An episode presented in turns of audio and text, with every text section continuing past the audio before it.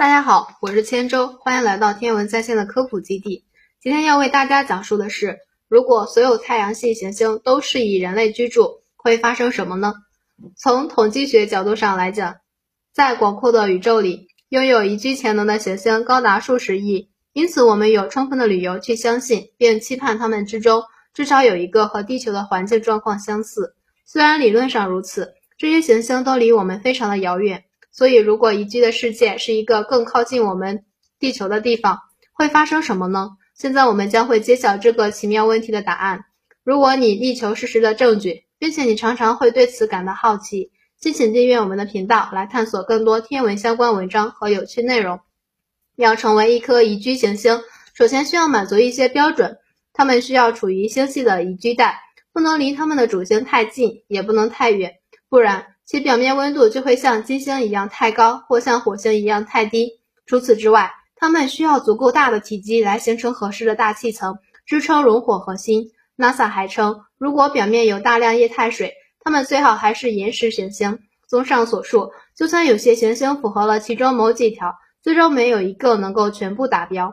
太阳系的行星，近如火星，远如海王星，无一例外的被驱逐出了宜居行星队伍。有些人猜想。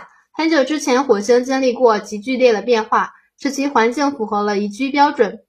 考虑到靠近地球的其他太阳系的行星，甚至是地球文明本身，假设所有行星都宜居，在前进路上还有许多绊脚石。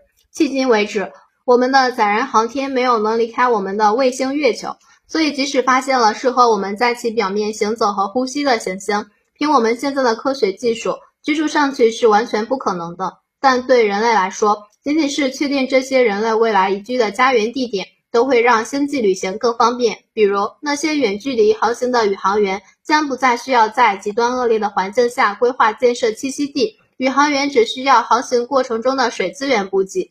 甚至，如果该行星上有适宜人类食用的农作物，宇航员都不需要食物补给。如果不用携带这些补给，我们的宇宙飞船将会更加轻便，航行的时间缩短。往返次数减少，效率也会提升。考虑到这些，有没有感觉一瞬间在星际间各地穿梭的距离和难度减小到我们力所能及的程度？而这正是许多科学家和寻星者们一直以来所渴求的。在建立联系的行星中，火星是距离我们最近的。我们可以把分布在宇宙各处的空间站看作天体之间的节点，甚至重新利用宇宙中的小行星。我们可以想办法控制小行星带。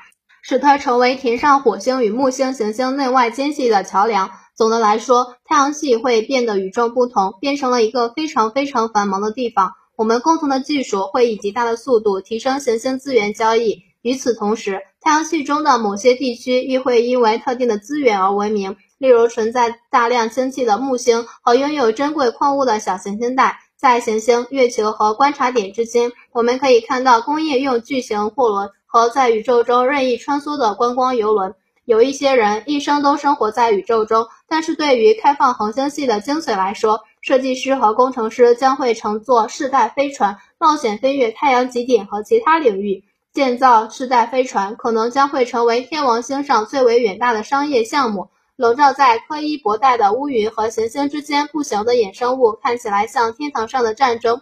整个世界最大化利用太阳系。乃至有一天的冒险超越这一水准的前景是令人激动的，但是这真的会发生吗？当一个行星或一个组织声明控制权的时候，这些建立友好交易条约的势力会变成战略同盟吗？当太阳系因为势力之间的财富、信仰和志向而快速分裂的时候，地球和其他一切事物都会发现自己处于推动军队沿着前线进入战斗的空间。太阳系周围的地球变化改造工程和行星充当了长久以来被人忘记的世俗友情和科学合作的纽带。过去，太阳系的热情友好意味着人类自身的传播，还太阳系中其他生命的崭露头角。